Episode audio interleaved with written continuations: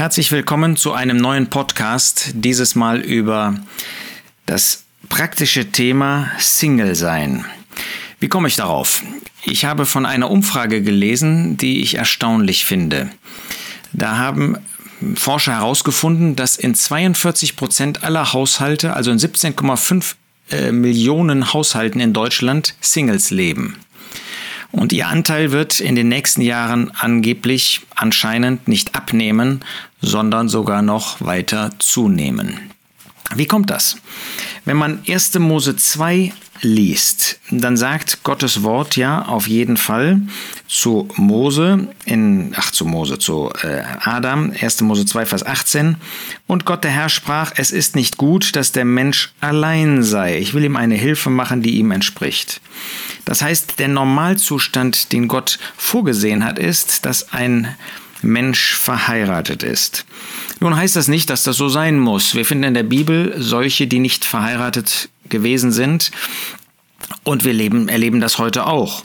Und im christlichen Bereich sagt der Apostel Paulus sogar in 1. Korinther 7, Vers 38, also wer heiratet, tut wohl, und wer nicht heiratet, wird besser tun.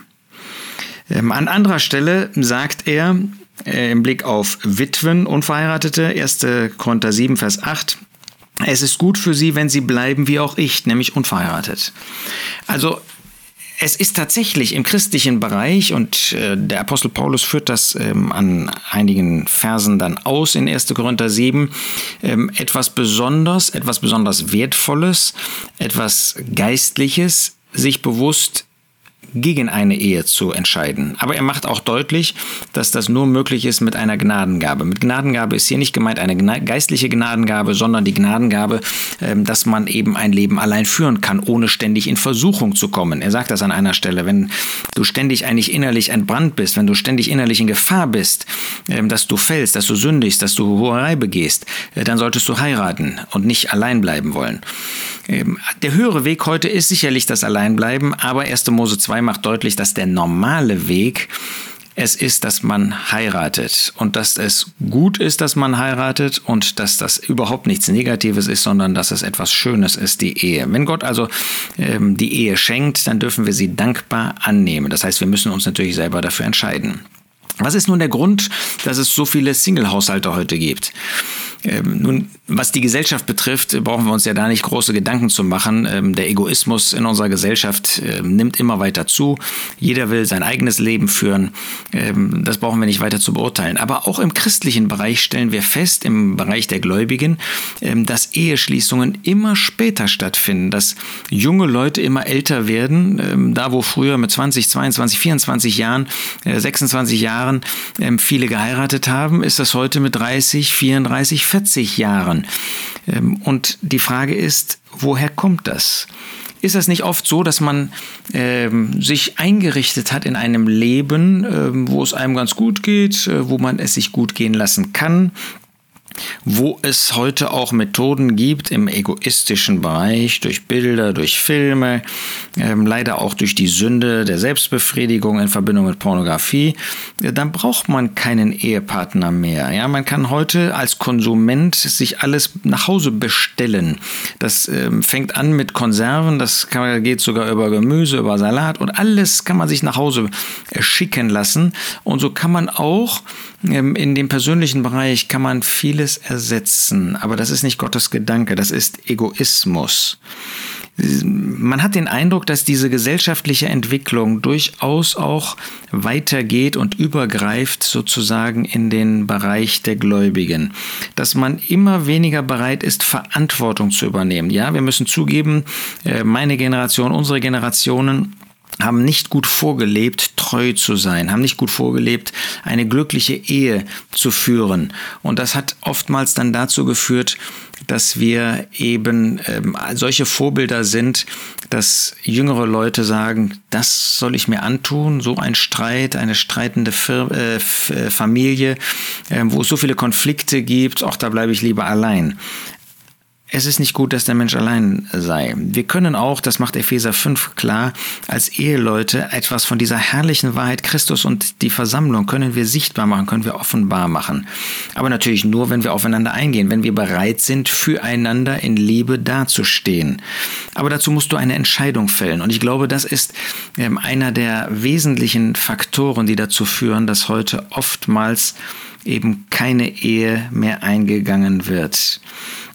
Vielleicht ist das eben auch so, wie ähm, Boas das ähm, gegenüber Ruth an einer Stelle sagt, ähm, als äh, sie bei ihm äh, nachts auf das Feld gekommen ist und er sie dann mit einem Segen zurückgehen lässt.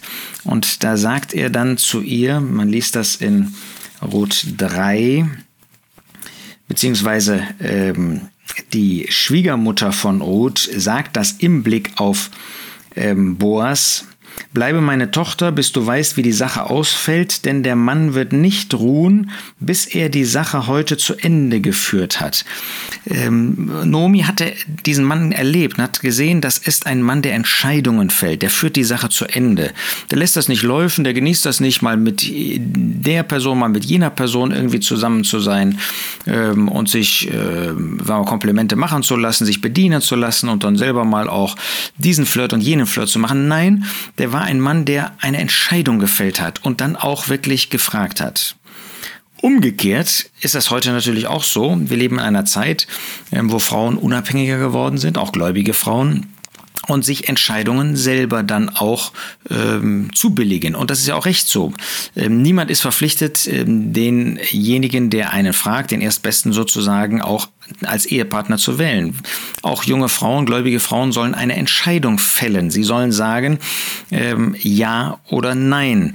Ähm, sie, sie müssen nicht meinen, weil ein Mann ankommt, womöglich noch mit dieser törichten Bemerkung, der hat mir gezeigt, dass du meine Ehefrau sein sollst, dann muss das auch so sein. Auf der anderen Seite erlebt man, äh, dass man immer mehr auch Fragen hat. Da kommen gläubige junge Männer, treue junge Männer, entschiedene junge Männer ähm, und die auch äußerlich ähm, nett, einen netten Eindruck machen und sie fragen und bekommen eine Absage nach der anderen. Woher kommt das eigentlich? Ähm, sind die äh, Frauen so geistlich geworden? Haben sie jetzt so eine Erkenntnis? Ähm, verstecken wir uns nicht manchmal heute auch äh, so genannt hinter ähm, dem Wink Gottes, der, der Herr hat mir das nicht gezeigt, dass ich dich heiraten soll. Ähm, De facto ist das meine Entscheidung, die ich natürlich mit dem Herrn und unter dem Segen des Herrn und äh, unter seiner guten Hand, unter dem Gehorsam des Wortes Gottes fällen soll. Aber manchmal erlebt man, dass dann junge Männer Wochen, Monate, Jahre warten müssen, um überhaupt eine Antwort zu bekommen. Und da ist dann auf einmal das, was im Blick auf Boas gesagt wird. Er wird nicht warten, bis er das zu Ende geführt hat. Heute noch wird das zu Ende führen, dass das umgekehrt auch für Schwestern leider gilt, dass man fragt, ja, wann entscheiden sie sich denn mal? Und dann haben sie die Idee, äh, ich will ja in die Mission gehen. Nichts gegen die Mission ähm, ähm, und auch gegen eine solche Entscheidung. Ähm, aber ähm, manchmal hat man doch den Eindruck, dass so etwas vorgeschoben wird, eine geistliche Führung, die so gar nicht da ist, wo man dann hinterher merkt, da ist nicht viel von übrig geblieben. Nun, wir wollen alle erstens nüchtern sein, wir wollen zweitens alle äh, dem jeweils anderen die Freiheit zubilligen, ein Ja und auch ein Nein zu sagen. Aber wir wollen drittens diesen Grundsatz der Schrift, dass wir eine Entscheidung fällen und dass wir selber dafür verantwortlich sind, dass wir diese Entscheidung, entschuldigt mal den Ausdruck, nicht Gott in die Schuhe schieben dürfen. Ähm, dabei wollen wir auch ähm, uns bewahren lassen. Gott möchte uns verantwortlich machen. Wir sollen diese Entscheidung natürlich mit ihm, vor ihm treffen, ähm, aber niemand sollte erwarten, dass da irgendwie so ein mystischer Zettel vom Himmel fallen würde oder dergleichen, sondern Gott wartet darauf, dass wir eine Entscheidung treffen, zu der er dann auch, wenn sie nach den Maßstäben des Wortes Gottes getroffen wird, ein Ja sagt. So wollen wir uns, möchte ich gerade jüngere Leute ermutigen, Entscheidungen zu treffen. Nicht zu denken, naja, irgendwann äh, wird der Herr schon den Zettel werfen. Irgendwann äh, wird es schon irgendwie dann von selbst gehen. Nein, du musst als junger Mann, als junger Bruder, du musst als junge Frau, als junge Schwester eine Entscheidung treffen. Das kannst du auch. Dafür hat der Herr uns ausgestattet, durch sein Wort und auch durch das Gebet, dass wir in der Lage sind, nach seinen Gedanken zu handeln, ohne irgendwie eine, ähm, eine seltsame Vorstellung von Führung auch in diesem Bereich zu haben. Du äh, wartest ja auch nicht auf den Zettel, um zu überlegen, ob du zu Lidl oder zu Aldi gehst. Ja, natürlich ist das eine andere Dimension von Entscheidung. Ähm, aber ähm, der Herr führt uns in den täglichen Dingen genauso wie er uns in den nicht alltäglichen Dingen führt. Und da dürfen wir ihm vertrauen, dass er schon deutlich macht, wie bei dem Apostel Paulus, wenn Dinge nicht nach seinen Gedanken sind, abgesehen von dem, was er uns in seinem Wort gesagt hat, dass natürlich die Ehe mit einem Ungläubigen, dass die Ehe mit jemand, der einen völlig anderen kirchlichen Weg geht, ähm, nicht in Frage kommen kann für uns, ähm, weil sie nicht in Übereinstimmung mit Gottes Wort ist. Aber lasst euch raten, lasst euch Mut zusprechen, Entscheidungen zu treffen. Das müsst ihr in dem täglichen Leben, das müsst ihr im Berufsleben, das müsst ihr in vielen Bereichen eures Lebens und das dürft, das sollt, das könnt ihr auch in diesem Bereich tun. Gott möchte euch Kinder schenken und da kann man nicht warten, um mit 40 zu heiraten, um dann noch äh, vier, fünf, sechs Kinder zu ähm, haben, die der Herr schenken möchte vielleicht, sondern dazu muss man bereit sein, auch vorher eine Entscheidung zu treffen. Diesen Mut, in Gehorsam dem Herrn und seinem Wort gegenüber wünsche ich dir und euch.